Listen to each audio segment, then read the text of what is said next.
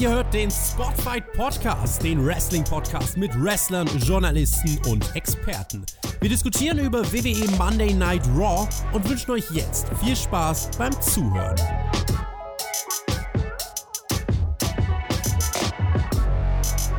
Mit dem Royal Rumble ist der Startschuss gefallen. Wir befinden uns offiziell auf der Road to WrestleMania 36. Das heißt, für die nächsten zwei Monate hängt das Logo von WrestleMania in der Arena und es heißt hoffentlich auch, dass wir in die spannendste Phase des Wrestling-Jahres gehen. Mein Name ist Tobi und bei mir ist jemand, der bei WrestleMania ganz nah dran sein wird, um nicht zu sagen, er sitzt nur ein paar Stuhlreihen vom Ring entfernt. Stand selbst jahrelang im Ring. Heute spricht er mit mir über die erste Raw-Ausgabe nach dem Royal Rumble. Thumbtack Jack aka Alexander Bedranowski. Hallo.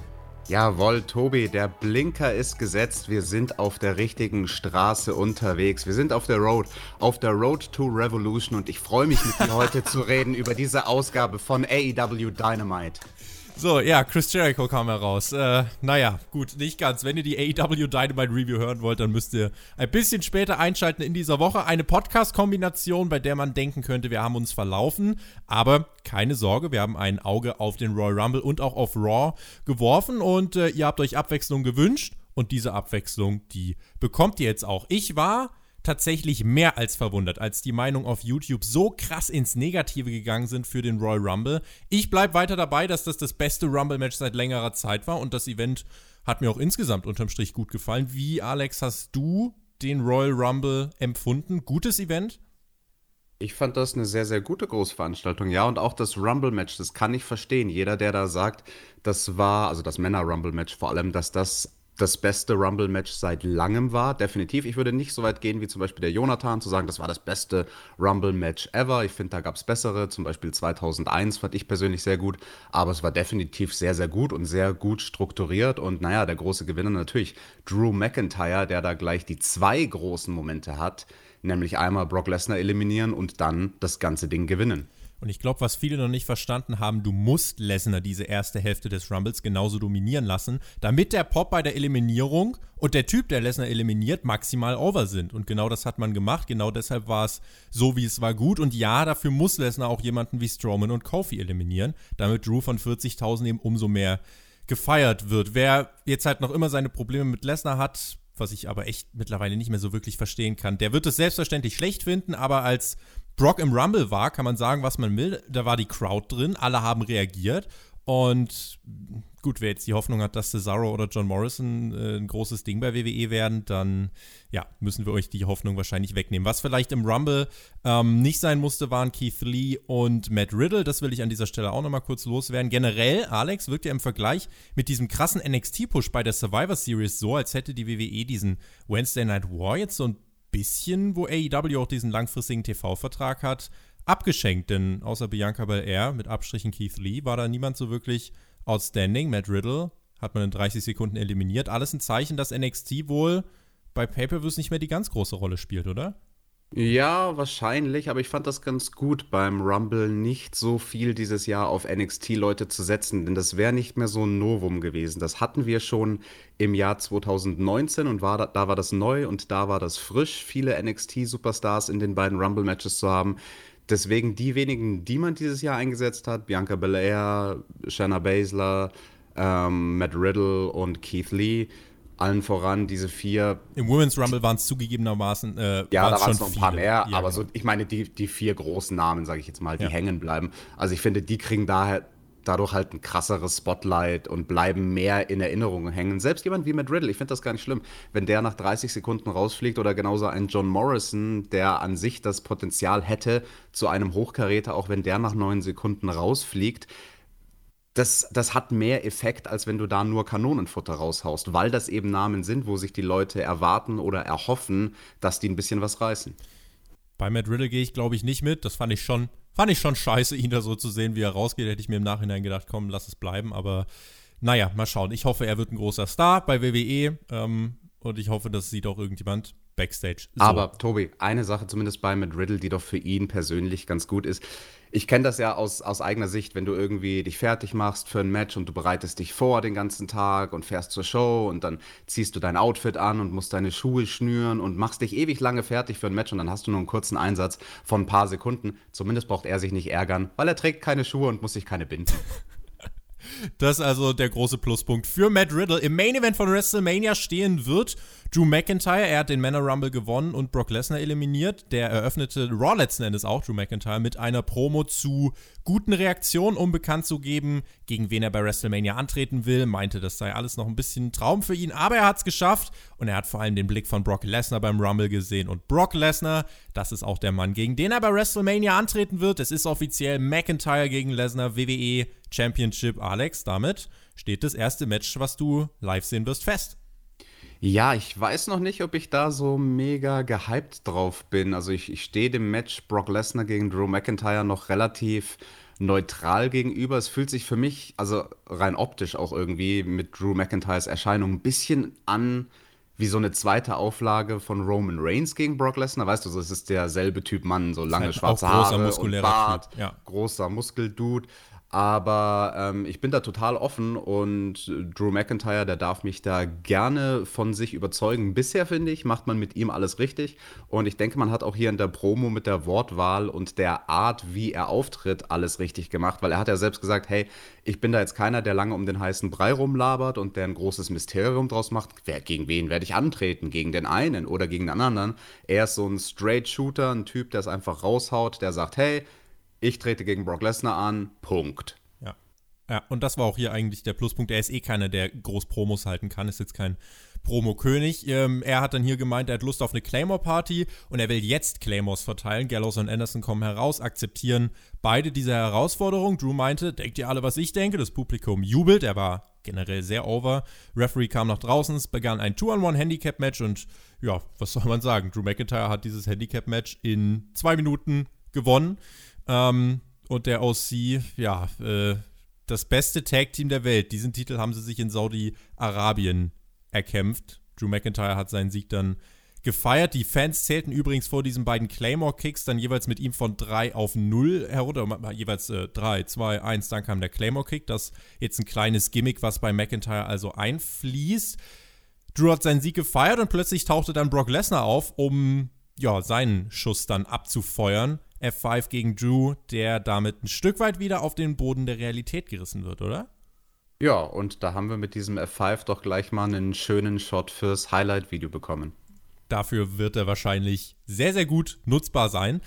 Also in dem Fall brauchen wir gar nicht so viel mehr sagen. Ich finde, da hat man eigentlich alles richtig gemacht. Hast du gerade auch schon gesagt. Gut, die WWE Tag Team Division ist ein Witz. Kommen wir vielleicht später nochmal drauf zu sprechen. Aber das ist keine Erkenntnis, die wir erst seit heute auf dem Schirm haben. Und Lesnar kneift McIntyre so ein bisschen, um ihm da so ein bisschen die Euphorie wieder rauszunehmen. Also, das der Opening oder das das Opening-Segment von Monday Night Raw und wir machten dann eine kleine Zeitreise, Alex, ins Jahr 2007. Dort gab es ein Pay-Per-View namens Armageddon und es gab dort ein US-Titelmatch. Weißt du, wer damals gegeneinander angetreten ist? Vor 13 Jahren. Ja, ich versuche ganz tief in meiner Erinnerung zu kramen, aber wenn es mich nicht täuscht, dann muss das doch Rey Mysterio gegen MVP gewesen sein, oder? Du hast einen Kopf wie ein Lexikon, wenn es um Wrestling geht. Ein Elefantengedächtnis.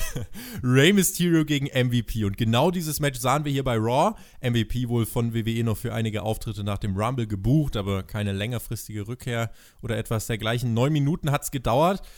Äh, für Mysterio, um MVP hier zu besiegen. Äh, aber Alex, wir müssen über dieses Finish reden, ne? Okay, warum? Weil du denkst, dass es ein Fuck-up war? weil ich denke, dass es ein großer Fuck-up war, weil MVP sich gedacht hat, Ray, wo bist du? Und dann hat er sich halt einfach umgedreht. Ja, ich weiß nicht. Also, doch, doch, doch, doch, doch. Mag, mag sein, äh, kann sogar sehr gut sein, aber ähm, für mich persönlich, also wenn es um, um Sachen geht, die Fuck-up sind, ich, ich betrachte das, was es letztendlich war. Nicht das, was es hätte sein sollen, sondern selbst wenn es vielleicht ein Fuck-up war, das, was es gewesen ist am Ende. Und ich fand das gut. Also, das war so ein Streifschuss von dem 619 in den Rücken, weil, wie du eben sagst, MVP dann irgendwie früh aufgestanden ist und sich umgedreht hat. Und das sah doch noch realistisch aus. Also, ich fand nicht, dass das irgendwie unrealistisch aussah. Die Kommentatoren haben es schön overgebracht. Ah, der 619 geht in den Rücken und auch der Splash, der danach folgt, geht in den Rücken. Macht doch Sinn. Also, mich hat das, um ehrlich zu sein, überhaupt gar nicht gestört. Ich habe auf jeden Fall mal schief geguckt und dachte, okay, das war so nicht vorgesehen. MVP, ja, macht dann hier den, den Job mehr oder weniger für das junge, aufstrebende Talent Rey Mysterio. Ja, aber Tobi, Tobi, ganz, ganz kurz, also du kannst ja nicht wissen, ob das so nicht vorgesehen Natürlich war. Natürlich kann ich das es nicht sah wissen. für dich so aus, als ob. Und also ich finde, das könnte halt genau die große Kunst sein. Also wenn das absichtlich war und MVP das genau so hat aussehen lassen wie einen vermeintlichen Unfall, dann applaudiere ich ihm dafür ganz groß für das Selling. Würdest du ihm denn auch für das äh, Match generell applaudieren? Es war ja beim Rumble so, dass die Reaktionen auf ihn durchaus gegeben waren. Jetzt hier bei Raw waren die Reaktionen auf ihn, fand ich, gar nicht mehr so groß. Ja, also man merkt natürlich schon, der Zahn der Zeit hat so ein bisschen an ihm genagt und er ist jetzt nicht schneller geworden von der Art und Weise, wie er sich im Ring bewegt, sondern natürlich eher das Gegenteil, ein bisschen langsamer, ein bisschen mehr bedacht in seinen Bewegungen. Aber das war definitiv gut und grundsolide. Aber ja, also ich denke, er würde sich da selbst jetzt auch keinen Gefallen tun. Und das scheint ja auch nicht der Plan zu sein, wenn er einen langen Run macht, sondern er ist halt jetzt mal kurz da, um äh, zu winken und ein paar Performances zu machen. Glaubst du, da kommt noch mehr? Oder glaubst du, das war es jetzt mit diesem einen Match?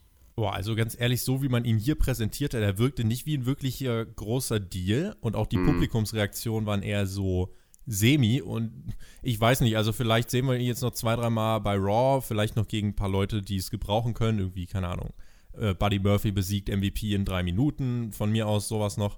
Aber also, also wenn es nach mir geht, dann sollten sie dieses Ding wieder ausgraben, was er damals mit Matt Hardy hatte, diese Fehde, wo sie da oh jede Gott. Woche sich versucht haben, in irgendwas zu übertrumpfen, im Basketball spielen, Liegestützen machen, äh, äh, Cola trinken, keine Ahnung. Jetzt was. machen wir die Zeitreise aber komplett, ey. Das war ja, SmackDown komm. 2009 oder so. Mhm. Um Gottes Willen. Ja, ja wäre doch schön, wäre doch eine schöne Art, um den guten Matt auch mal wieder einzusetzen. Ansonsten geht er halt zu AEW und wird der Anführer von der Dark Order ich, ja, ich bin mal gespannt, ob wir im Laufe dieses Jahres noch über Matt Hardy reden werden, aber eben nicht im WWE-Kontext. Ähm, also, haken dann auch noch an diese Sache. Ich fand es overall, ähm, ja, bestenfalls grundsolide, dieses Match. Das hat dann insgesamt mit Entrances und so weiter auch nochmal fast eine Viertelstunde gefüllt. Die Zeit nach diesem Match gefüllt hat Alistair Black, der gewann in einem Squash-Match, 30 Sekunden, und hielt danach eine Promo. Er meinte, dass er beim Rumble eliminiert wurde. Dafür ist er selber verantwortlich. Er hat einen Fehler gemacht und saß jetzt in den letzten Monaten nur in einem dunklen Raum und hat gefragt, wer es mit ihm aufnehmen will. Das wird sich jetzt ändern, denn jetzt bringt er den Kampf zu den anderen. Ich finde es ganz gut, dass man hier thematisiert eine Sache, die von den Fans halt sehr kritisiert wurde. Also diese Promos von ihm in dem dunklen Raum, Who's gonna knock at my door? Die kamen. A fight with ja, me. Diese, diese Promos, die kamen natürlich nicht gut an und das adressiert er ja auf eine gewisse Art und Weise hier. Und da ist schon diese Metaebene dabei, wo man auch das Eingeständnis gibt, von wegen, hey, das hat irgendwie nicht so gut funktioniert und da kehren wir jetzt mal den Rücken zu und versuchen das in Zukunft anders zu machen. Und sehe ich persönlich natürlich auch gerne, ne, wenn er dann eher in der aktiven Rolle ist und wenn Alistair Black sagt, hey, ich suche mir jetzt meine Gegner aus. Auf jeden Fall. Ich bin ganz froh, dass wir dieses Ich sitze allein in einem schwarzen Raum Kapitel endlich abschließen können. Finde ich gut so und jetzt schauen wir mal, was in den nächsten Wochen mit ihm passiert. Seth Rollins war auch am Start und der hat darüber gesprochen, dass er Samoa Joe und Kevin Owens aus dem Royal Rumble eliminiert hat, was ähm, ja auch positiv sei, ist, das ist der Mann an seiner Seite, Buddy Murphy Kevin Owens und Samoa Joe kamen dann heraus und Owens meinte, Seth, du bist seit Monaten ein Jackass und von ganzem Herzen, mittlerweile bist du ziemlich scheiße. Rollins meinte, ja, lass uns doch hier um die Tag Team Titel antreten.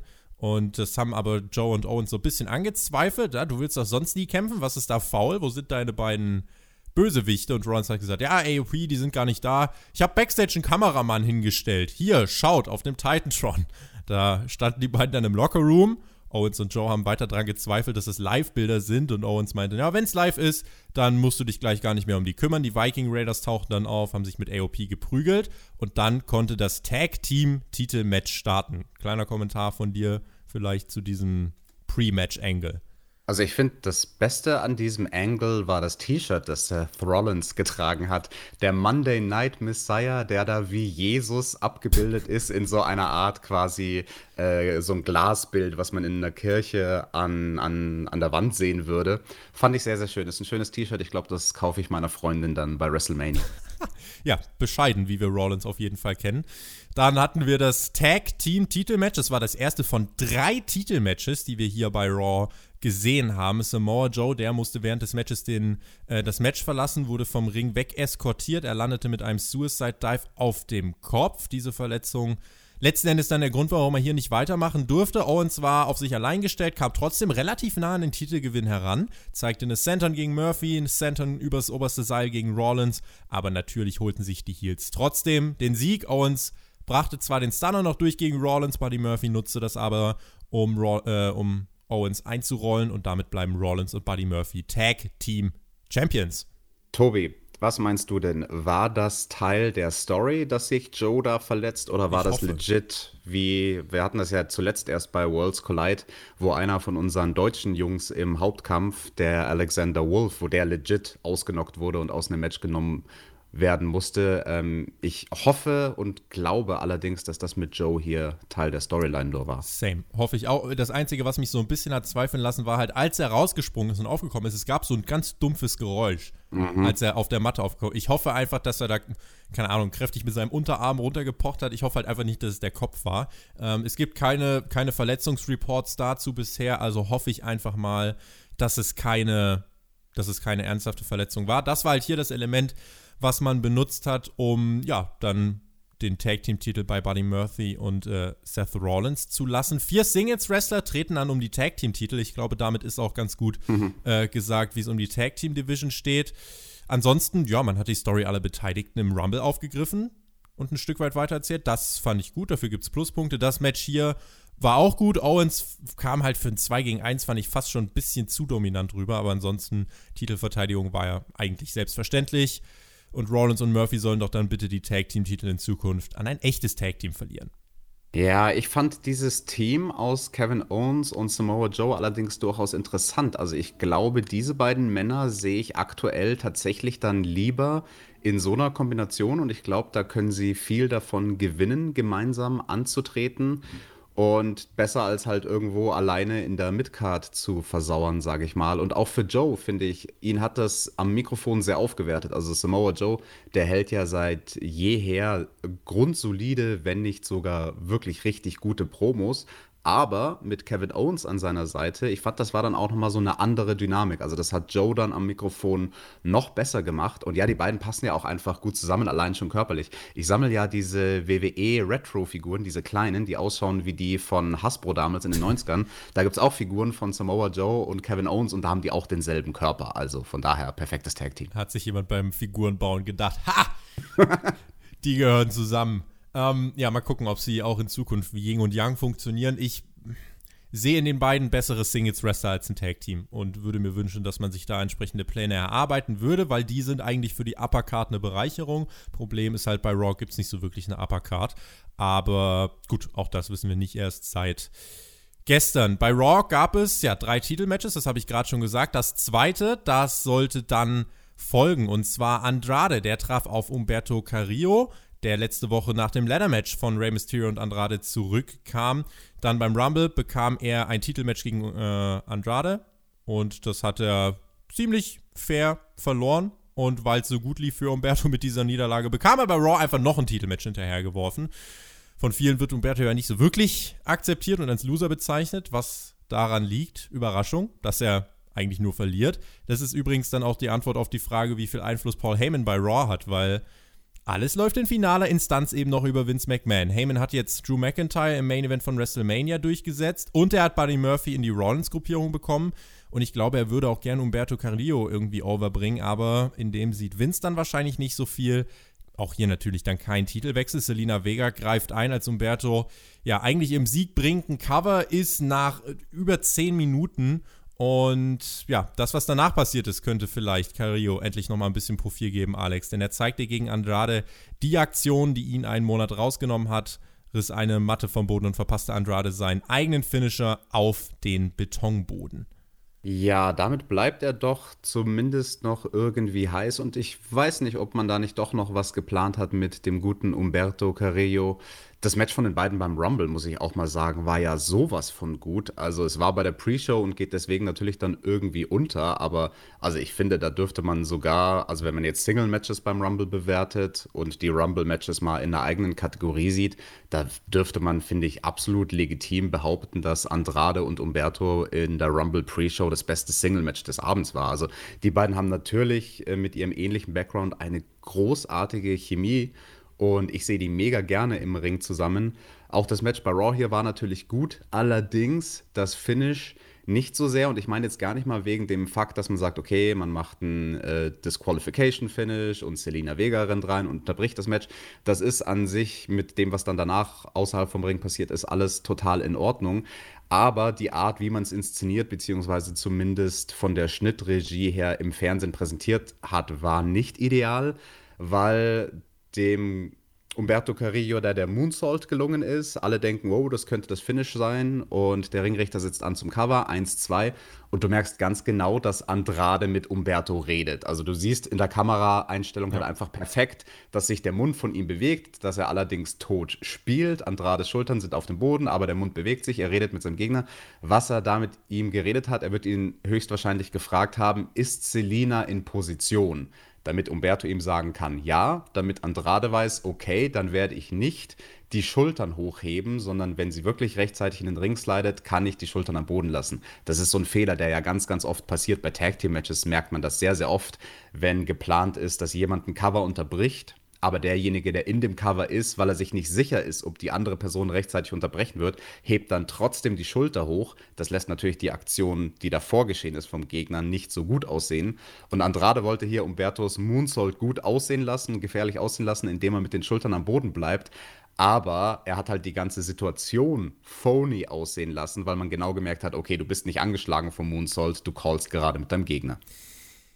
Das Match beim Rumble eigentlich, wenn ich so überlege, mit Becky gegen Asuka auch für mich das beste Singles-Match. Und auch das hier war gut, eben wegen der guten Chemie. Das einzige Problem ist halt, das Publikum reagiert auf die Moves von Umberto nicht mehr ansatzweise so laut wie noch in den ersten Wochen, was einfach daran liegt, dass seine Matches eigentlich immer gleich laufen. Entweder jemand greift kurz vor dem Ende ein oder er verliert knapp. Ähm, und das ist, ja, das schadet dem Ganzen halt so ein bisschen. Und es schadet dem Match, äh, dass wir generell jede Woche bei Raw ähm, immer mindestens ein Match haben, was 10 Minuten lang läuft, nur um eine DQ aufzubauen. In dem Fall hier war es in Ordnung für das, was man danach aufgebaut hat. Und das war wichtig, um Umberto irgendwie eine äh, ne Ecke zu verleihen in seinem eigentlich doch sehr ähm, runden und allglatten Charakter. Das hat mir gut gefallen. Eine Sache, die wir vielleicht jetzt noch ergänzen wollen: äh, Andrade, der wird jetzt wahrscheinlich erstmal fehlen. Der wird nicht wahrscheinlich fehlen, der wird fehlen, der wird mindestens 30 Tage fehlen, denn wie heute Morgen bekannt wurde, hat er gegen die Wellness Policy verstoßen und ist für 30 Tage suspendiert worden. Es ist noch nicht klar, welche Substanz es war, auf die er positiv getestet wurde, aber man hat dieses Engel benutzt, um ihn 30 Tage rauszuschreiben und dafür war es dann wohl ganz in Ordnung. Hm, ganz interessant natürlich diese Entwicklung und das lässt natürlich die Frage in den Raum stellen, was passiert denn dann mit dem US-Title? Also es gibt ja, wobei das natürlich in den letzten Jahren nicht mehr wirklich sehr konsequent durchgeführt wird, vor allem nicht bei Brock Lesnar. es gab mal diese Regel, der Champion, du weißt, was ich jetzt sagen werde, ne? Der Champion soll alle 30 Tage den Titel verteidigen. Köstlich, Alex. Köstlich. Na gut, jetzt ist er 30 Tage außer Gefecht. Da könnte man argumentieren, naja, dann der 30. oder 31. Tag passt schon noch in diese Regel. Wir müssen ihm jetzt deswegen den Titel nicht abnehmen. Was glaubst du, wird man machen? Glaubst du, man vakantiert den Titel oder sagt einfach, ach, äh, passt schon und er kommt halt dann in 30 oder 31 Tagen zurück, immer noch als Champion? Nix wird man machen. Der bleibt ganz normal Champion, wird in vier Wochen wiederkommen und dann Umberto in einem weiteren Titelmatch besiegen. Okay, und dann die interessante Frage, was passiert danach mit Andrade und mit dem US-Title und mit seiner Road to WrestleMania? Weil letztes Jahr, da war er ja, glaube ich, einer von den Leuten, also nicht nur glaube ich, sondern da bin ich mir sehr sicher, wenn man seinen Gesichtsausdruck sich angeschaut hat, letztes Jahr, als er bei der Pre-Show in die Battle Royal reingelaufen ist, der hatte auf seinem Gesicht stehen so eine verfickte Scheiße. Ich wollte ein gutes Single-Match bei dieser Show gegen Rey Mysterio haben und jetzt stecken sie mich in diese blöde Battle Royal rein. Da habe ich mal so hart keinen Bock drauf. Ähm, zumindest steht jetzt für ihn äh, die Möglichkeit im Raum WrestleMania nicht zu verpassen. Ne? 30 Tage und bis WrestleMania sind es noch 69 Tage. Also das passt ja alles. Aber was wird man machen mit ihm bei WrestleMania? Gegen Mysterio? Schreibt uns das doch mal in die Kommentare, weil ich weiß es nicht. Also, wer wird der Gegner von Andrade bei WrestleMania? Nehmt euch kurz die Zeit und äh, wir sind gespannt, wen ihr da als Gegner aus dem Hut zaubert. Wenn ihr Bock habt, direkt eine Story dazu zu schreiben, ey, immer her damit. Ich kann es dir gerade noch nicht so wirklich sagen. Also, ich hätte nichts gegen Umberto als äh, US-Champion. Sein Problem ist halt, ich glaube, Promos halten kann er eben nicht so wirklich. Ähm, könnte vielleicht auch einen Manager irgendwie an seiner Seite gebrauchen, aber ich glaube nicht, dass Umberto der ist, mit dem man da groß was machen wird. Das Enge war halt hier, wie gesagt, vordergründig, damit er ein bisschen Revanche bekommt und damit er eben, ja, einfach Andrade so mit diesem Segment herausschreiben kann, beziehungsweise damit WWE Andrade herausschreiben kann.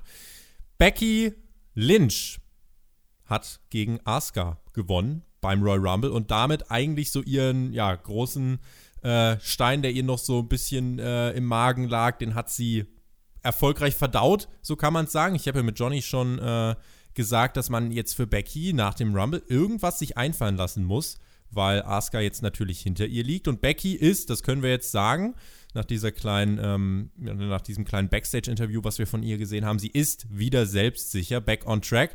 Wurde in der Promo deutlich, sie trägt auch nun eine Jacke, auf der ganz bescheiden draufsteht, Goat. Ich würde sagen, ihr Freund Seth Rollins und sie, das mit der Selbstsicherheit, das haben sie beide drauf. Ja, absolut. Aber Goat, das erinnert mich an einen anderen ehemaligen Freund von denen, Chris Jericho. Der ist doch der einzige Goat auf der Welt. Wenn du als World Champion auf deinem eigenen Boot gefeiert wirst und alle Leute deinen Theme-Song mitsingen, der gleichzeitig dein aus deiner eigenen Band oder von deiner eigenen Band geschrieben wurde, den du als Frontsänger vertont hast, dann bist du Goat. Dann bist du eigentlich über Goat. Ja, aber, aber wart mal ab bis WrestleMania, bis Kyrie Sane aus ihrem Piratenschiff rauskommt.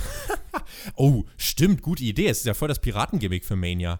Natürlich. Kyrie Sane. Oh, jetzt hast du was gepitcht. Ich bin mal also, gespannt, also, ob jemand wenn, wenn zuhört. Ich, wenn ich mich nicht täusche, in dem Stadion dort in Tampa steht auch permanent ein Piratenschiff als Dekoration. Also einfach, weil es halt im Logo von dem dort ansässigen Football-Team ist. Also wenn das nicht in irgendeiner Form eingesetzt wird bei einem Entrance, dann weiß ich es auch nicht. Kyrie Zane wäre dafür prädestiniert. Mal schauen, was Kyrie Zane bei WrestleMania macht. Mal schauen auch, was dann Becky Lynch bei WrestleMania macht. Ein mögliches Match von ihr könnte ja äh, Ansetzung Nummer 1001 gegen Charlotte sein.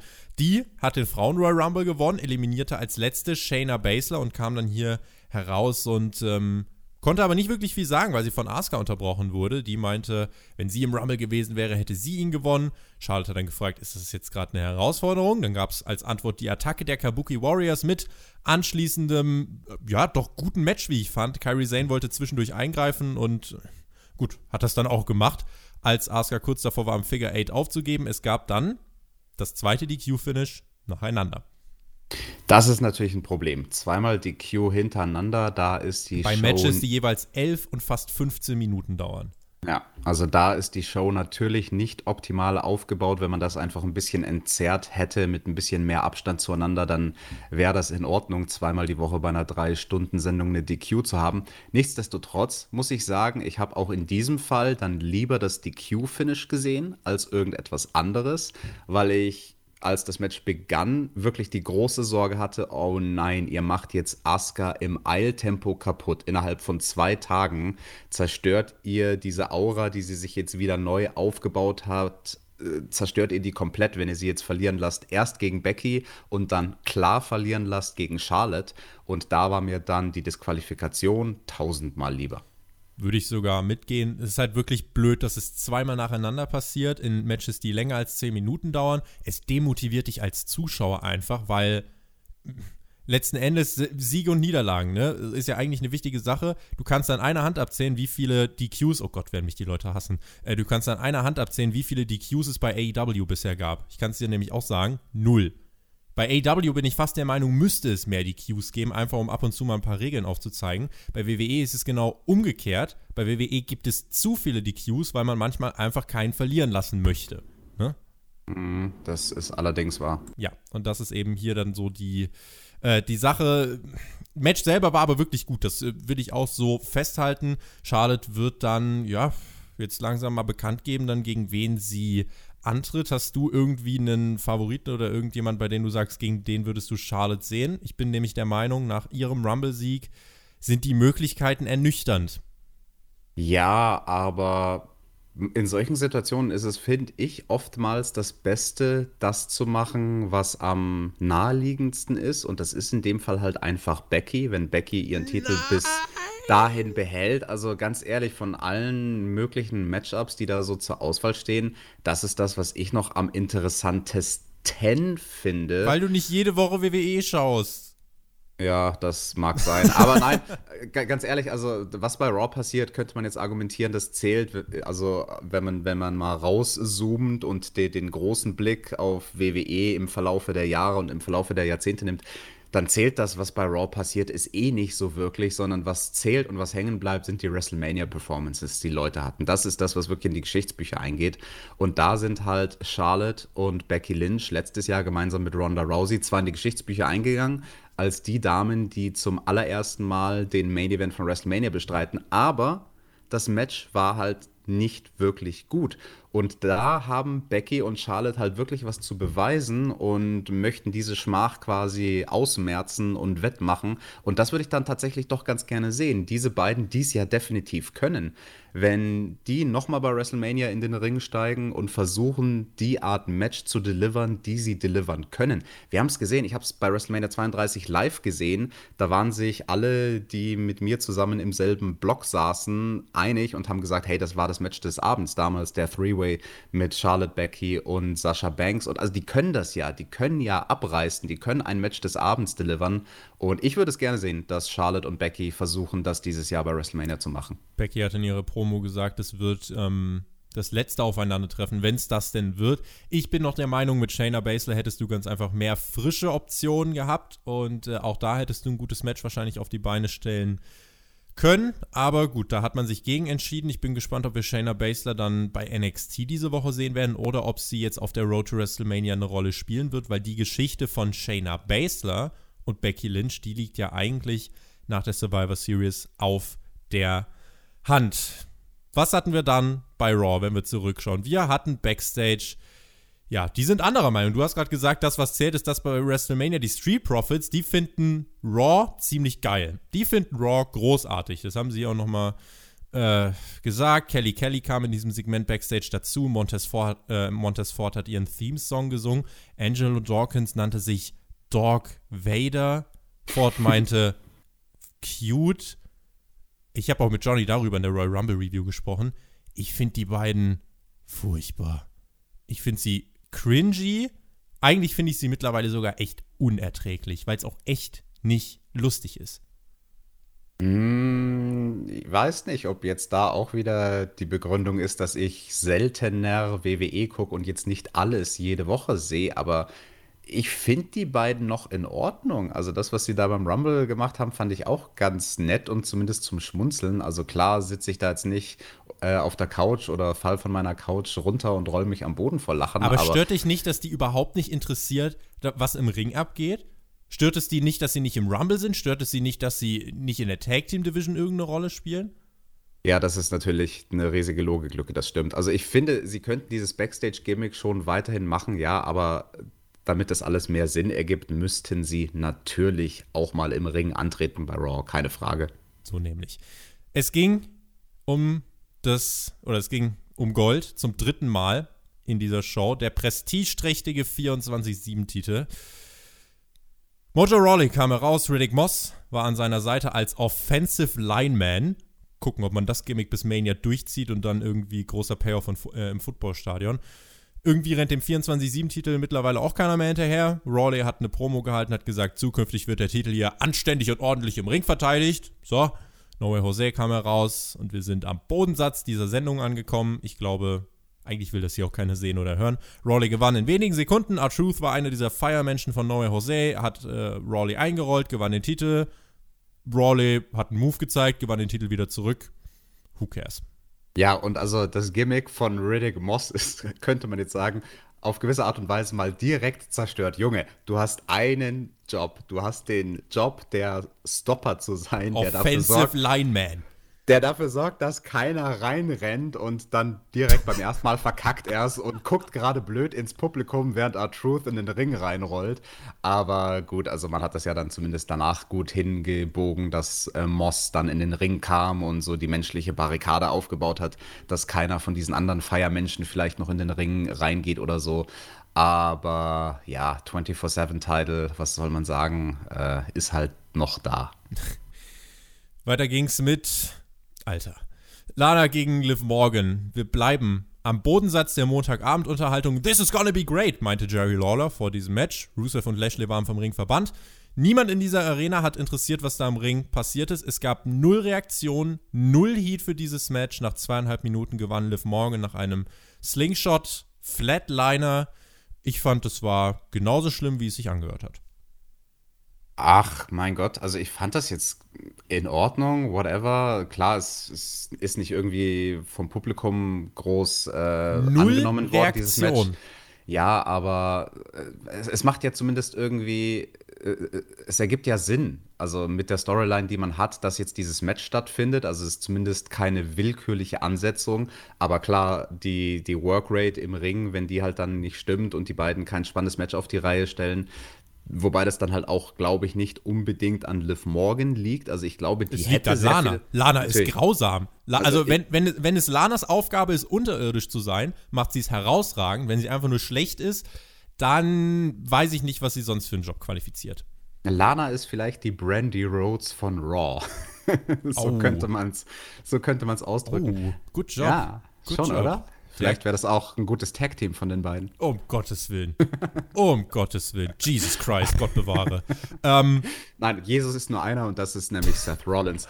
Aber mit Liv Morgan und dem neuen Gimmick, ich finde, das hat durchaus Potenzial und ich finde sie da jetzt sehr viel interessanter in dieser Rolle als in dem, was sie zuletzt verkörpert hatte vor ihrer Pause mit der blauen Zunge und den bunten Haaren. Und jetzt ist sie ein bisschen ernster und der Look stimmt und sie schaut zumindest competitive aus. Aber natürlich gegen jemanden wie Lana, da kann sie jetzt kein Fünf-Sterne-Match aus dem Hut zaubern. Nichtsdestotrotz muss ich sagen, die Aktion, die fürs Finish benutzt wurde, ich weiß nicht, ob das jetzt ja. genau, ich weiß nicht, ob das jetzt der neue Finisher auch sein soll von Liv Morgan. Kann sie gerne machen, finde ich, war eine coole Aktion. Halten wir das dazu fest. Ich brauche nichts davon. Ich Tobi, du, ich bin, ich, ich bin ein positiver Mensch. Ich versuche allem auf der Welt irgendwas Positives abzugewinnen. Und bei diesem Match war doch dann zumindest das Finish cool. Das freut mich, wenn du diese Lebensenergie noch hast. Bei WWE wurde mir diese Lebensenergie über die letzten Jahre geraubt, wenngleich der Royal Rumble sie ein bisschen zurückgebracht hat. Lebensenergie im Royal Rumble. Eric Rowan, ja, hat es versucht gegen Brock Lesnar, aber das war dann wohl eher nichts. Eric Rowan trat hier bei Raw auf, erneutes Squash-Match und ähm, dann gab es das, worauf diese ganze Sendung lang hingearbeitet wurde. Viermal hat man den Return eingespielt. Es gab zahlreiche Vignetten und Rückblicke. Ich bin tatsächlich sehr gespannt auf die Ratings, muss ja bei meinem Gimmick bleiben, äh, und ob das funktioniert hat. Wie viele Leute haben eingeschaltet für das Raw Comeback von Edge. Wie stehst du zu seinem Comeback? Wie hast du es wahrgenommen? Wie war deine Reaktion beim Rumble? Ja, Tobi, äh, ich wurde gespoilert. Vielen Dank dafür. Denn ich habe mir gedacht, okay, ich schaue mir den Rumble am Montagabend an, ungespoilert. Das wirst du ja wohl hinkriegen, Alex, habe ich mir gedacht. Einen Tag lang einfach auf Social Media verzichten. Das wird schon irgendwie gehen. Und dann schließe ich gerade so am Laptop alle Tabs, die noch offen waren. Und da war halt auch noch Twitter offen. Aber meine Timeline hatte sich refreshed. Und was stand ganz oben für einen Beitrag? Danke vom Spotify Podcast. die Review vom Rumble mit dem großen Bild von Edge. Und ich denke mir so, Oh, Tobi, du Ficker, musstest du mich da jetzt spoilern? Das war Jonathan. Jonathan ja, okay. hat das Thumbnail gemacht. Aber Hätte, Hätte er da nicht irgendwie Shayna Baszler oder irgendwen ins Thumbnail machen können? Mensch, Ziffix. Aber ja, das hat für mich ein bisschen diesen Moment geraubt. Da hätte ich mir dann doch gewünscht, das irgendwie live gesehen zu haben, um nicht gespoilert äh, sein zu können. Nichtsdestotrotz natürlich ein großartiger Moment. Also ich, das hat mir dann trotzdem Spaß gemacht, das zu gucken, obwohl ich wusste, dass das irgendwann im Verlauf des Matches passieren wird, sein großes Comeback. Und unglaublich natürlich, ne? Diese Story nach neun Jahren und die Karriere war schon beendet äh, mit diesen schlimmen Nackenproblemen, die Edge hatte und der Operation. Und jetzt eben eine zweite Operation hinterher. Und dann ist er wieder fit genug, um in den Ring zu steigen. Ist, ist natürlich stark, ist eine, ist eine Miracle Story, absolut. Also ich bin, ich bin sehr, sehr, sehr intrigued. Wer irgendwelchen WWE oder Wrestling-News-Kanälen oder Podcast-Kanälen folgt und nicht gespoilert werden möchte, der sollte tatsächlich eigentlich das Internet ausschalten am Montag. What's das wollte ich doch, Tobi. Ich wollte den Tab doch nur zumachen. Ja, selber schuld. Was hast du ihn überhaupt offen gehabt? selber schuld. Wie, mach's Fair wie enough. Alistair Black. Blame yourself. Also, bei Hauptkampf werden wir morgen auch ausführlich über das Comeback von Edge sprechen, die Details der Rückkehr, welche Rolle er spielen wird, wie lange sein Vertrag läuft, das alles morgen bei Hauptkampf. Wenn ihr Patreon-Supporter seid, dann gibt's Hauptkampf aber schon heute Abend für euch. Generell auf Patreon gibt es, ich habe das letztens nochmal gecheckt und ich übertreibe nicht, hunderte Podcasts. Wirklich hunderte. Ihr bekommt dort alles früher als alle anderen. Es gibt Sonderausgaben und, und, und. Also schaut gern mal drüben bei Patreon rein. Edge, Hauptthema bei Hauptkampf und Edge auch die Hauptfigur im finalen Segment von Raw. Er wurde gefeiert wie ein Top-Star und er ist ein Top-Star. Das vielleicht direkt mal zur Einordnung, äh, Einordnung meinerseits. Wenn man die Gesichtszüge von Edge beobachtet, merkt man ihm, finde ich, an, wie sehr ihn das emotional alles mitnimmt. Vor neun Jahren bekam er die Diagnose Spinale Stenose, Career-Ending Injury und jetzt ist er wieder da. Über die Jahre hat er sich besser und besser gefühlt und er hat sich gefragt, was wäre, wenn? Was wäre, wenn ich zurückkommen würde? Zurück nach Hause. Es gab die Welcome Home Chance, sprach dann über seine zweite Nackenoperation und sprach darüber, dass er sich im Alter von 46 Jahren in die Form seines Lebens gebracht hat. Und, Alex, das würde ich ganz gerne jetzt einschieben, er sieht wirklich unfassbar gut aus und ist in körperlicher Top-Verfassung. Definitiv. Also der Fitnesscoach und der Ernährungsberater, den er da an der Seite hatte, die haben gute Arbeit geleistet. Ich habe mir gestern erst nach dem Rumble dann nochmal dieses Segment angeschaut von 2011 bei der Raw-Ausgabe nach WrestleMania, Die wo er retired Speech, ist ja. und wo er dann gesagt hat, hey, zumindest eine gute Sache, ich kann jetzt Ice Cream essen, weil ich nicht mehr in Tights antreten muss. Und auf die Ice Cream, da hat er ganz offensichtlich das letzte halbe Jahr verzichtet. Edge zählte einige Namen auf von Stars, denen er gestern im Rumble begegnet ist. Er hofft, dass er alle nochmal sehen wird. Aber er will ehrlich sein, er weiß auch nicht, wie lange diese Reise jetzt dauern wird. Er hofft aber, dass alle mit ihm auf diese Reise mitkommen. Er weiß, er ist ein bisschen älter, grauer, hat ein paar Falten mehr, aber er hat weiter Leben in sich. Unterbrochen wurde dann tatsächlich von Randy Orton. Den hat Edge ja gestern aus dem Royal Rumble geworfen und Orton ja, hat er damals beim, oder hat er gestern beim Rumble nur abgewunken und meinte, na, auch hier bei Raw war er eigentlich nicht mehr sonderlich böse. Randy meinte, es gibt nur wenige Typen und es gibt nur einen Typen, der ihn früher aus jedem Loch rausgeholt hat, in das er hineingefallen ist. Und das war Edge. Er ist ein Bruder für ihn, er ist ein Teil der Familie für ihn. Und die Atmosphäre beim Rumble war ganz speziell. Und Edge hat ja von Was wäre wenn gesprochen. Was wäre, wenn Rated RKO noch einmal zusammen antreten würde? Es gab riesigen Jubel, es gab die lauten Yes-Chants und es gab den RKO von Randy Orton, die Revanche für die Rumble-Eliminierung und Orton griff dann zu einem Stuhl vermöbelte Edge, klemmte Edges Kopf im Stuhl ein. Orton überlegte dann, will er es wirklich durchziehen? Und in diesem Moment, das fand ich unfassbar krass, jede Körperbewegung, die Randy Orton auf diesem Top Rope gemacht hat, wurde mit irgendeiner Reaktion aus dem Publikum quittiert. Ist dann vom Top Rope runter, hat den Stuhl wieder von Edges Kopf gelöst, verließ den Ring, kam aber wieder zurück, dann aber gleich mit zwei Stühlen, platzierte sie für das Concerto und das ging dann auch durch. Boah, Alex, gerade mm. mit dem Hintergrund Nackenverletzungen, uah.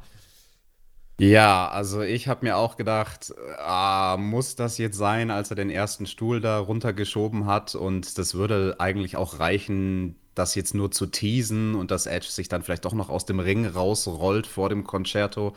Aber dann ziehen sie es tatsächlich durch gegen den Mann, der halt eben wegen, wie du es gesagt hast, diesen Nackenproblemen retiren musste.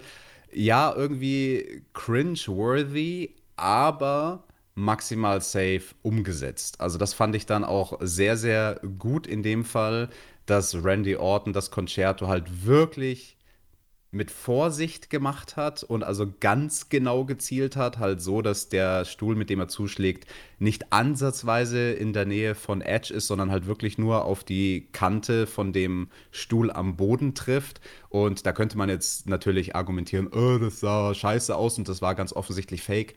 Ja, gut, wunderbar, dann hat er den Job richtig gemacht, in dem Fall sage ich ganz ehrlich, weil wofür ist dieser Concerto-Moment da? Dafür, dass du in einem der Highlight-Videos weil wir können natürlich schon damit rechnen, dass es dieses Match von den beiden geben wird bei WrestleMania. Das Randy Ding Orton wirst du sehen Edge. mit dramatischer Musik zu WrestleMania, natürlich. Natürlich, dramatische Musik, dann ist da ein cooler Soundeffekt in dem Moment, wo das Concerto trifft, da ist die richtige Kameraeinstellung und diesen Zweck hat dieses Ding. Und wenn das halt dann bei der Live-Ausgabe von Raw live nicht so großartig ausschaut, whatever, I don't give a damn, solange derjenige, der wegen der Nackenverletzung retiren musste, safe ist. Und was bemerkenswert war in diesem Segment, die Kommentatoren haben währenddessen kein einziges Wort gesprochen. Also gerade als Randy Orton dann den RKO verpasst hat, diese fünf Minuten, man hat wirklich Bilder und Publikumsreaktion sprechen lassen. In meinen Augen ein bärenstarkes Segment Allein auch, weil diese Promo von Edge alles hatte, was WWE seit Monaten fehlt.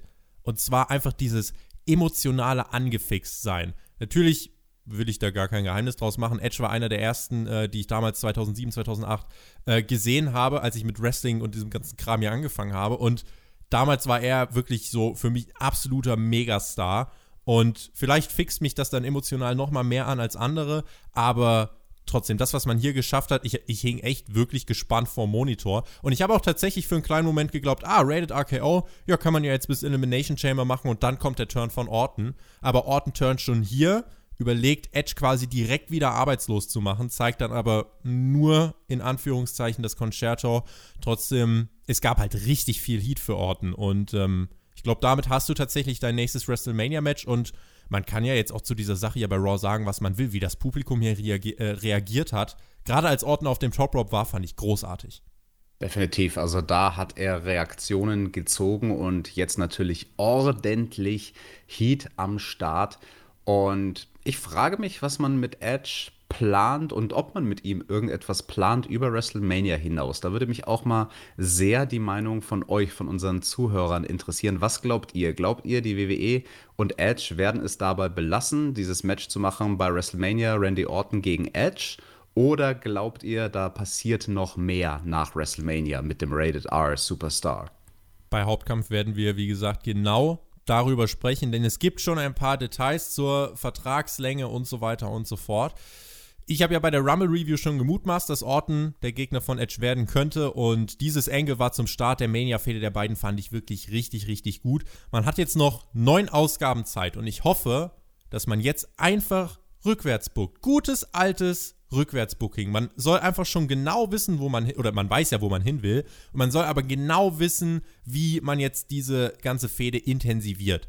Einfach von hinten nach vorne. Und ähm, dann haben wir hier eine Oldschool-Veteran-Fehde zum Comeback von Edge, die er problemlos gewinnen kann, um bei wirklich allen auch over zu kommen. Alle, die ihn ja nicht kennen, das ist so unvorstellbar, dass es jetzt WWE-Zuschauer gibt, die den Typ nicht feiern.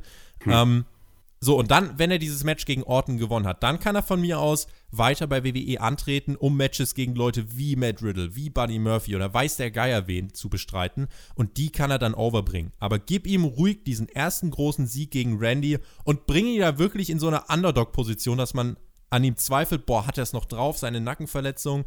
Deswegen, was man hier gemacht hat, fand ich als Angle ähm, richtig, richtig großartig. Und dieses Angle hat auch zum Ende der Show, ähm, finde ich, ja, ziemlich abgeliefert.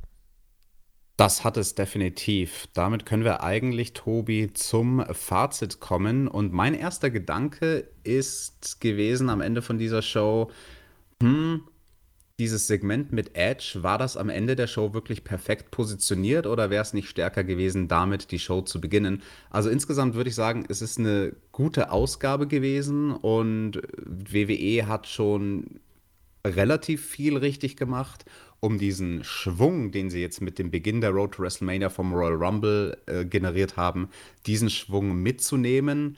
Aber an einigen Stellen ist die Sendung halt schon abgeflacht. Also es gab halt diese eine Passage, du hast das gesagt, der Bodensatz der Raw-Ausgabe, diese drei Segmente, bevor es dann schließlich zu dem Edge-Segment kam, die waren halt wirklich nicht stark.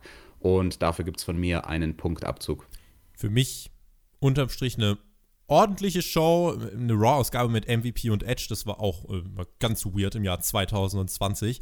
Äh, bei Edge hat man alles richtig gemacht, bei MVP ist es mir ehrlicherweise egal. Ordentliche erste Stunde, ordentliche zweite Stunde und Stunde drei, ja, da gab es dann eben diesen Undercard-Quark mit Rawley, Lana, den Street Profits. Aber immerhin Edge, unterm Strich, grundsätzlich eine anständige Show mit Edge der große Ausreißer nach oben, Rawley etc. waren die Ausreißer nach unten. Für das Wort gut ist mein Anspruch noch ein bisschen zu hoch, aber das war auf jeden Fall keine schlechte Ausgabe. Das kann man, denke ich, auf jeden Fall so festhalten. Damit machen wir den Punkt hinter dieser Ausgabe. Alex, du bei Raw, wir gewöhnen uns besser nicht dran, oder? Schauen wir mal, wahrscheinlich eher nicht. Also ich bin gut ausgelastet mit unseren AEW-Reviews, die wir machen. Immer am Donnerstag könnt ihr das hören. Aber ich bin definitiv interessiert, wie man jetzt bei WWE ja, im Idealfall rückwärts buckt. Du hast es gesagt, das wäre der Königsweg. So sollte man es machen. So macht es WWE hoffentlich. Ich sehe da ganz, ganz große Schwierigkeiten bei der Matchansetzung Brock Lesnar gegen Drew McIntyre, weil ich persönlich, wenn ich mir überlege, wie würde ich das jetzt bucken? Ich weiß gar nicht, was man da noch groß machen soll bei den beiden. Brock Lesnar ist eh nicht jede Woche da. Und also ich habe da Sorge bei dieser Match-Ansetzung, dass das nicht heiß bleibt bis WrestleMania. Ich finde, das ist jetzt, Stand heute, ist das eine heiße Match-Ansetzung und die haben frischen Beef miteinander. Aber ist es das noch in zwei Monaten? Ganz genau. Das ist die Frage. Ich bin gespannt, wie man es weitermachen wird. Ähm, dafür wird man einfach mit McIntyre äh, jetzt richtig viel anfangen müssen. Er muss der Fokus sein, nicht Lesnar. Das war die Raw Review. Björn ist bald auch wieder zurück. Der ist momentan in Berlin Simulator fahren. Du hast gerade, Alex, schon die AEW Reviews angesprochen. In dieser Woche ausnahmsweise wohl dann mal am Freitag, vielleicht Donnerstagnacht. Das ja, ergibt sich dann. Schauen wir mal, wie das passt. Aber wir sind zeitlich auch nicht unfehlbar. Und ähm, wir, damit meine ich euch da draußen, äh, hören uns hoffentlich dann bei Hauptkampf mit Edge, mit Drew McIntyre. Hörerfragen, also da lohnt sich's reinzuhören. Vielen lieben Dank fürs Zuhören. Vielen lieben Dank, Alex, fürs Dabeisein. Du hast die Schlussworte. Ich bedanke mich. Genießt Wrestling. Macht's gut. Auf Wiedersehen. Tschüss. Vielen lieben Dank fürs Zuhören auch von mir und schreibt uns doch was in die Kommentare bitte. Schreibt uns, wie ihr diese Show fandet, was euch gut gefallen hat, was euch nicht gut gefallen hat, was ihr anders gebuckt hättet und denkt doch mal drüber nach, uns vielleicht auf Patreon zu supporten. Das hilft uns mehr, als ihr glaubt.